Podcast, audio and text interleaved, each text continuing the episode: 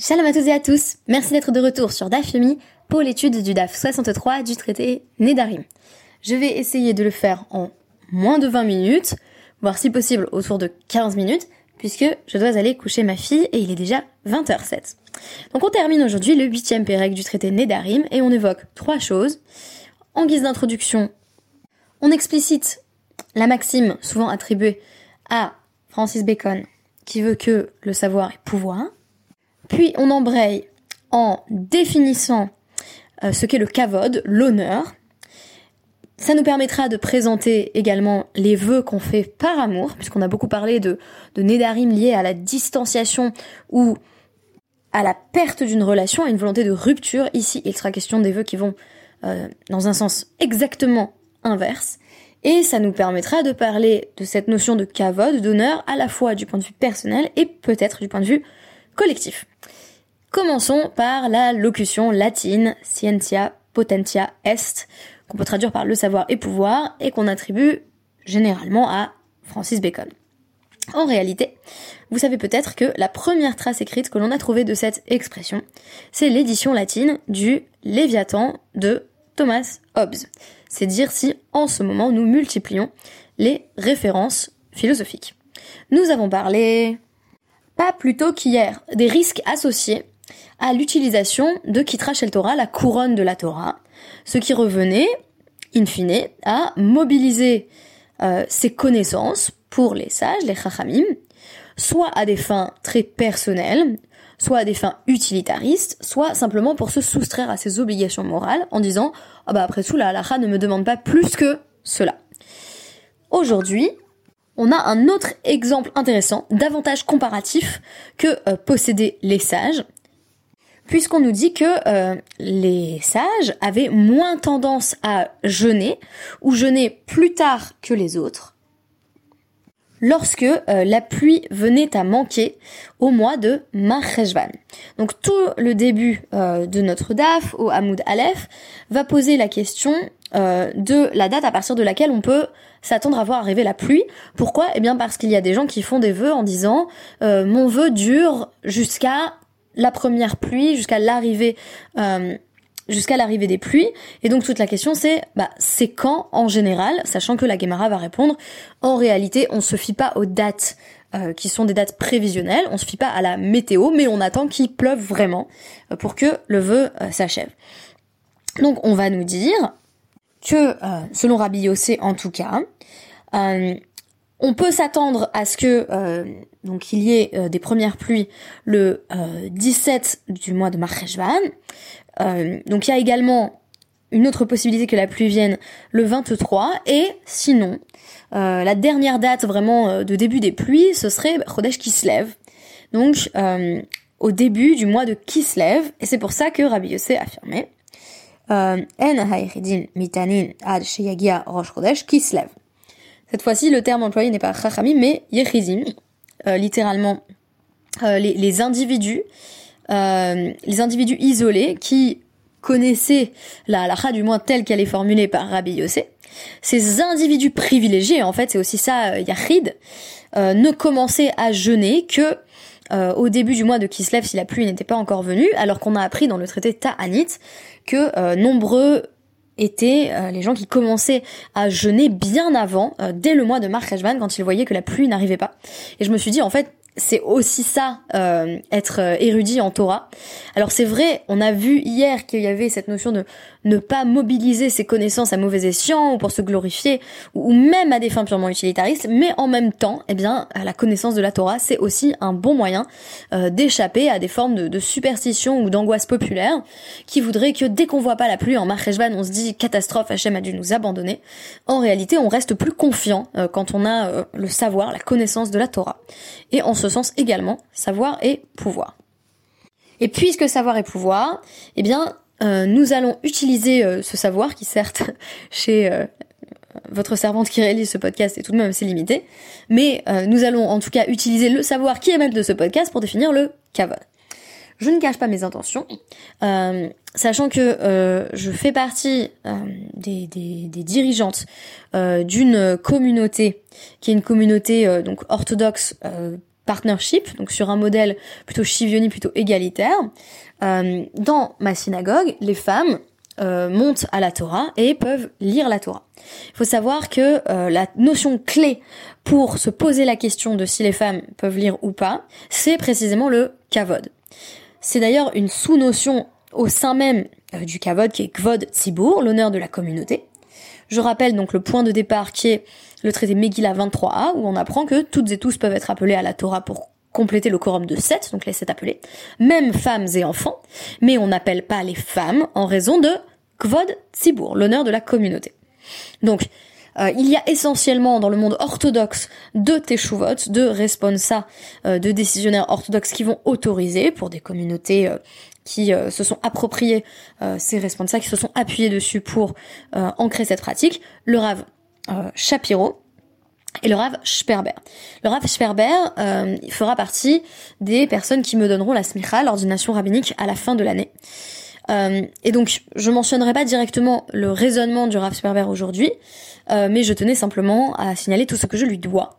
Ce qui m'intéresse, c'est le raisonnement du Rav Shapiro, puisque c'est le Rav Shapiro qui évoque justement le Kovod Tzibour, en analysant les Rishonim, et en disant qu'on peut être morel sur l'honneur de la communauté, c'est-à-dire que chaque communauté, chaque Tzibour, peut renoncer à son honneur.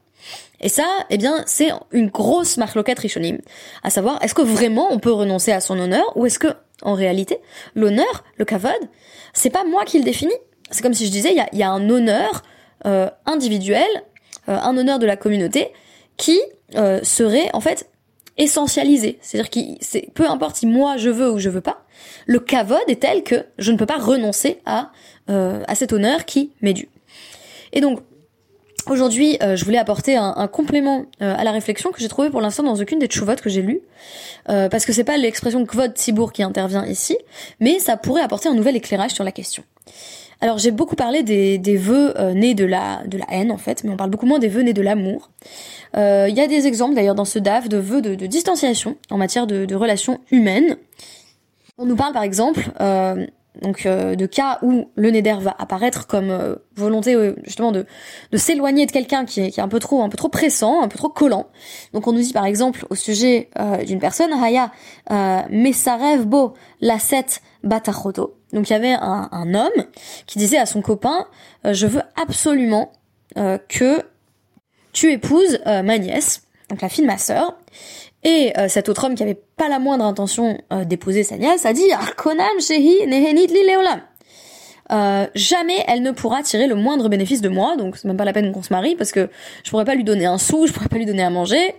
et on nous dit de même, un homme qui divorce de sa femme en faisant un éder de ce genre, en gros je veux vraiment plus de toi, et, et histoire que qu'on comprenne bien que le divorce est définitif, il dit Konam ishtin li leolam euh, ma femme ne pourra plus jamais bénéficier de moi. Vraiment, on est divorcé. Pense pas que je vais te reprendre parce que de toute façon, euh, ma femme ne, pourra tirer euh, aucun profit de ce qui m'appartient. mutarot lehanotlo. En réalité, ces femmes, à savoir la nièce et l'ex-épouse, ont quand même le droit de bénéficier de l'homme qui a émis le vœu. Pourquoi? Sheloni kavenze et là, les choum ishut.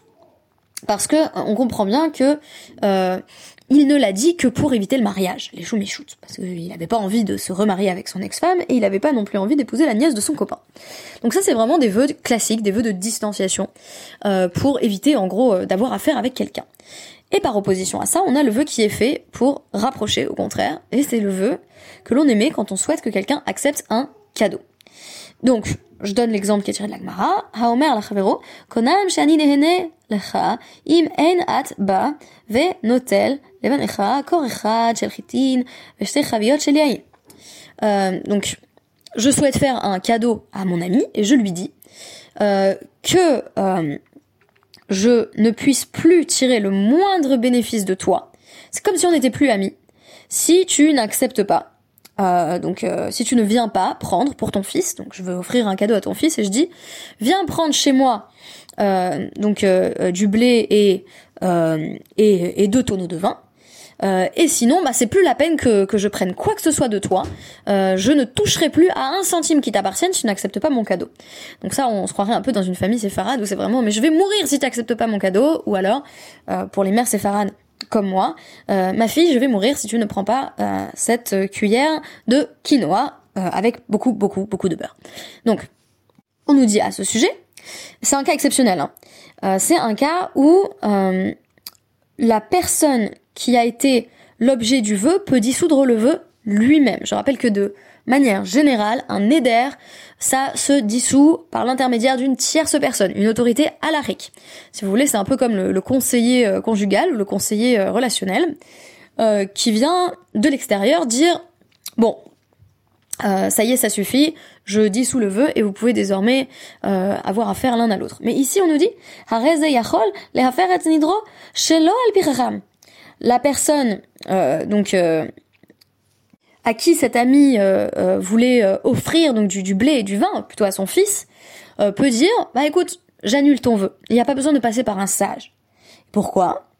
Marlo, Marta et là Pourquoi il lui dit donc la personne envers qui le vœu a été prononcé dit je sais bien que quand t'as dit ça que tu voulais faire un cadeau à mon fils, tu l'as dit que pour mon honneur, Kevodi. Zéhu Kevodi. Et moi, c'est ça mon honneur. Mon, honneur, c'est que bah je veux pas de ton cadeau, mais je veux pas non plus qu'il y ait un éder entre nous. Je définis mon honneur. Euh, moi, il ne me sied pas de prendre ton cadeau. Mais je sais bien que tu, quand tu as dit ce vœu, tu l'as dit que pour que j'accepte ton cadeau. Tu l'as fait pour mon honneur. Et donc, respecte ma définition de mon honneur. Très intéressant. Puisque je rappelle que si on appliquait cette notion de kavod au raisonnement du Rav Shapiro, on comprendrait mieux qu'on puisse être Nochel, ou plutôt redéfinir en fait, même pas être moral, même pas dire j'abandonne mon honneur, mais dire Zehu Kavodi. Peut-on admettre, si on collectivise en quelque sorte ce cas, que des communautés entières disent euh, que, euh, que c'est ça leur kavod, que leur kavod c'est désormais le fait que euh, les communautés acceptent la participation plus inclusive des femmes dans le cadre du respect de la halakha. Donc je rappelle, et je terminerai là-dessus, euh, au sujet du, raisonnement du Rav Shapiro, que euh, selon celui-ci, la, notion d'honneur de la communauté de Kvod Tzibour reflète un statut social. En effet, tant que les femmes étaient généralement moins éduquées que les hommes, cela suscitait la honte euh, chez les hommes si c'était une femme qui montait lire à leur place, parce qu'on allait se dire en fait les hommes de cette communauté sont des ignares. Donc on, on peut renoncer à cette notion de l'honneur parce qu'elle a changé sociologiquement. Notons que selon le Rav Yosef Karo, auteur du Shulchan on peut renoncer à l'honneur de la communauté et laisser. Alors il parle pas pour les femmes, hein. soyons très honnêtes intellectuellement, sinon rien ne tient plus. Donc le, le, Rav Yosef Karo dans le Shulchan Arour précise que un chaliar tibour qui n'a pas de barbe peut mener l'office en dépit du kvod tibour. Le suivent là-dessus le Perichadash, le Dachem Moshe, le Mishnah et Ravovadia Yosef. À l'inverse, pour, pour le bar, ainsi que le Machatit Shekel et le Taz, c'est impossible de renoncer à, l'honneur de la communauté, parce que cet honneur reflète que votre Shamaim, c'est l'honneur des cieux. Alors il faudrait se poser la question. Est-ce que, quand on dit Zehu Kevodi, ça veut dire mon honneur, ce qui, moi, euh, m'honore, ce, qui est valorisant pour moi, ce qui renvoie euh, l'image de moi que je souhaite renvoyer, ça c'est moi qui peux le définir. Mais peut-être que le Kvod Tibour, il n'est pas entre les mains de la collectivité parce que on aurait une sainteté intrinsèque au groupe. Auquel cas, on se retrouve sur l'opinion du Bar et du Taz, pour ne citer que les opinions les plus éminentes, qui justifieraient qu'on ne puisse pas renoncer à l'honneur de la communauté. Alors que, on a ici un texte qui nous dit clairement qu'on peut renoncer à son propre honneur, ou plutôt le redéfinir. Là, on est en train de dire, peut-être que la communauté ne peut pas redéfinir son honneur. À l'inverse, si on estime qu'il y a une continuité dans la notion de kavod, et que l'honneur reste globalement le même, alors la communauté peut définir par elle-même ce que signifie être honoré. Et dire Zehu Kevodi au nom de la communauté tout entière, Zehu nous. Voici ce qui, maintenant, nous honore. Merci beaucoup pour ce partage, plus bref que d'habitude, vous l'aurez constaté, et à demain